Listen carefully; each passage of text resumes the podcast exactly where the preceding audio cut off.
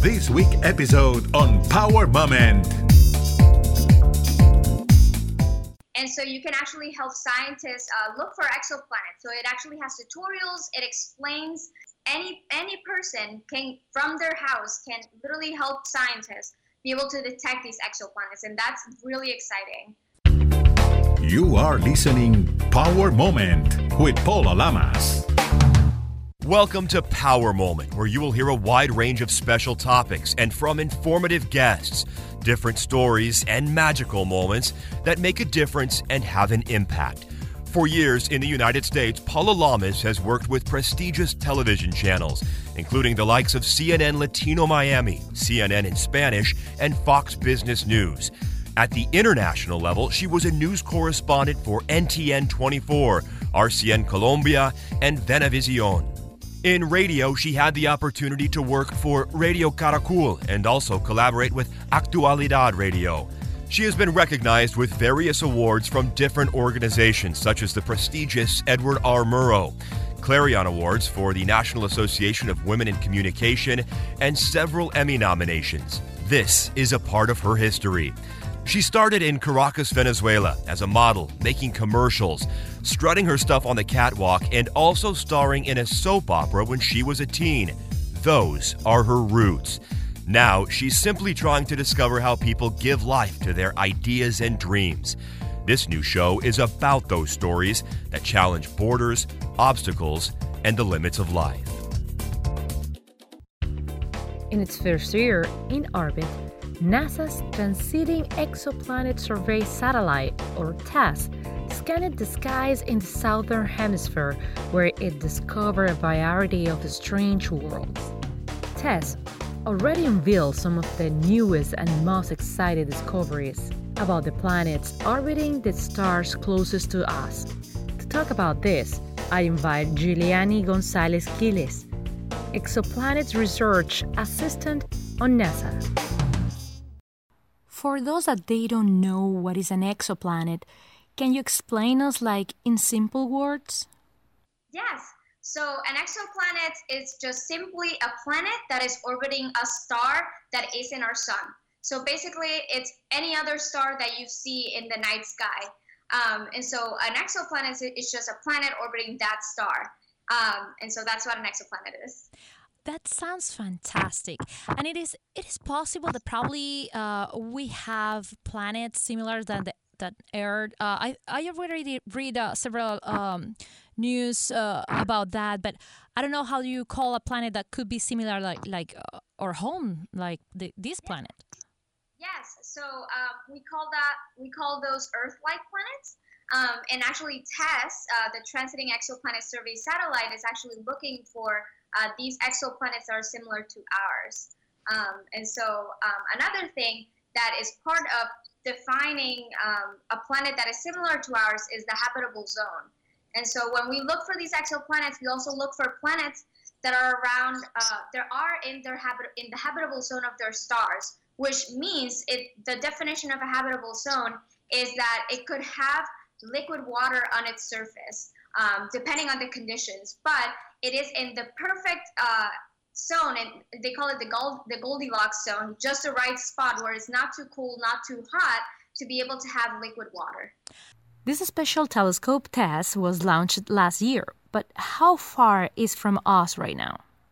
Yes, so uh, TESS is actually finding planets that are in our local neighborhood, so in our stellar backyard, which means that it's looking at the at the closest and brightest stars. Um, so uh, that means that when we go out and look at the night sky, TESS is looking at those stars that we see with our naked eye. Um, and for example, one of the systems that it actually recently discovered, it's uh, around uh, 31 light years away, wow. um, which is pretty uh, distant. Um, we wouldn't be able to get there ourselves with our current technology. But yeah, that's just uh, a scale of how uh, far, but still close in uh, stellar scale, they are. What can we learn watching other planets and stars around us? being able to detect exoplanets, uh, not only is it exciting, but it also lets us put our solar system in context. So we want to know if our Earth is unique, if other planets are unique as well. Um, and so the idea is that by looking at these exoplanets and being able to detect all of these different planetary systems, we can compare our planets to those and, and then answer are we common? Are we different? Why is that? And therefore be able to understand how our planetary system formed and how other planetary systems form as well. Why Neptune? It's so important for TESS. So, um, so TESS actually is finding planets just um, around Neptune size, even a little bit smaller. So the range of exoplanets that TESS is finding are, um, it's trying to look for Earth-sized planets, and then it's also trying to look for those uh, uh, smaller gas giants, Neptune size. And so the idea is that TESS looks at um, exoplanets within that range between the Earth and Neptune size. And so we call those sub-Neptunes um, and and planetary and rocky systems, rocky planets, they're a little bit bigger than Earth. Those are called super Earths. Um, and so that's just an idea of why uh, Neptune, among all of the planets, is being used as a scale for to be able to understand these other planets. It is so fascinating. We know so little about our planet and our neighbors, but people can help NASA in a way and another one to find out more planets, right? Yes, definitely. Um, there's this program called uh, Planet Hunters, and so you can actually go online and Google this website, and so you can actually help scientists uh, look for exoplanets. So it actually has tutorials. It explains the method that planets are find. The test finds um, exoplanets, and so uh, any any person can from their house can literally help scientists be able to detect these exoplanets, and that's really exciting how you got interest in the space, and how you became an astronomer. So my story uh, goes all the way back when I was in fifth grade. um, and so it, I went to a science summer camp, and astronomers from the Arecibo Observatory, um, because I was born in Puerto Rico, came to the science summer camp, and they brought telescopes for the first time. And I never, I didn't look back. I looked through the telescope for the first time, and I was just so fascinated that by um, all of the things that we could see that are out there and the many more that are there to discover. And so, ever since I made myself a promise that I wanted to keep looking and learning about our universe, um, and so I I try to learn by my uh, on my own by reading books. And then I, I had the opportunity to attend uh, my undergraduate uh, school, University of Maryland, to pursue astronomy, which was really exciting. And ever since I've had a, an, an amazing, amazing opportunities to be able to continue this search for exoplanets. I'm so happy for you. You're a very young lady. You're a very curious person. So you didn't say in previous interviews that you didn't want to just accept things as they were. So why didn't accepting it the way they were? I, I think the reason why I kept asking why and I kept asking more questions is because um, even though I was informed at, at some point and I kept learning about things, there were always little details that were missing. And I, I realized that, like, no matter how much information I got, there was always some part, some detail about it that wasn't yet known. And there's still so much to learn. I mean, even though there's uh, been more than 4,000 exoplanets already discovered, we still have so much to learn about exoplanets. And so just in general, that's why I keep asking why, because even though we have so much information already, we still need to learn so much. And, and that's and that's why I'm so interested in uh, keeping ask, and staying asking questions and uh, continue on this search for uh, knowledge. Do you have one or several power moments in NASA? I got the I got an email saying that I got the position, and I was really really excited and really happy.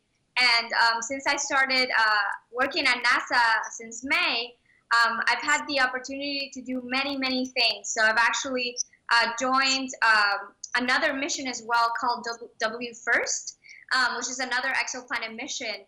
And so I've been able to go to conferences. I've been able to help out at these conferences, um, being able to help other people uh, use resources that are uh, available right now to be able to detect exoplanets. And so being able to work on this, which is my passion, has been one of the most gratifying things I've been able to do. And so being able to uh, also work with TESS is very exciting seeing all of the discoveries it has made. What do you think people should do in order to pursue their dreams? So there's many things. Um, I guess there's many ways to go about that, but I think one of the most important things that thinking back on my on my career and on, and on my journey is that is the is the perseverance that got me through. So not even we're humans. We're bound to make mistakes. We're bound to fall. Things happen. Life life happens. And I think the most important thing is to remember what our goals are. Never forget those. Have those as our guiding light. And in staying through, and and if you fall, it's okay. It's a it gives you a new chance to get up uh, with more strength and and continue on on your search and to account, to accomplish your dreams. So I think that that that is one of the biggest of the biggest things that I would say to people that are very interested and want to continue because uh, it's not talked about as much. And I think it's so important to realize that we're humans, we make mistakes and things happen, but but if you really want to achieve it, you can. Um, and it's perseverance that will get you through it. A key and a powerful word perseverance. What would be your goal in NASA? So my goal right now, I'm working on another mission, like I, me- I mentioned, WFIRST, and so the idea is to be able to um, run these data challenges. Um, and so what data challenges are, they just bring out the community um, studying exoplanets within the uh, within the astronomy community, um, and it uh, we give them a realistic set of data of telescopes that haven't yet launched, and so we see how the community uh, works through it. And so my goal in this project is to be able to uh, provide the realistic set of data. And so my goal in NASA is to be able to understand how um, how data through these telescopes that haven't even launched uh, would look like, and how also how we can work through it and be able to analyze this data so that we can we can detect these exoplanets. If someone wants more information about exoplanets or they want to be part of this program and help in a way or another when NASA to find out more planets, where they should go? So um, I already mentioned Planet Hunter, so you can go to their website and help us, uh, the scientists, be able to uh, detect exoplanets. Um, but there's also uh, a website that you can go for more information about TESS, which is exoplanets.nasa.gov slash TESS, or you can also go to Twitter at NASA underscore TESS. Um, and so you can find uh, online all of these things about TESS, but also more exoplanets through the NASA website. We are so proud of you as a Latinos and as a woman with a bright future. This was a powerful moment, definitely. Thank you very much for sharing your knowledge, for your time, and goodbye.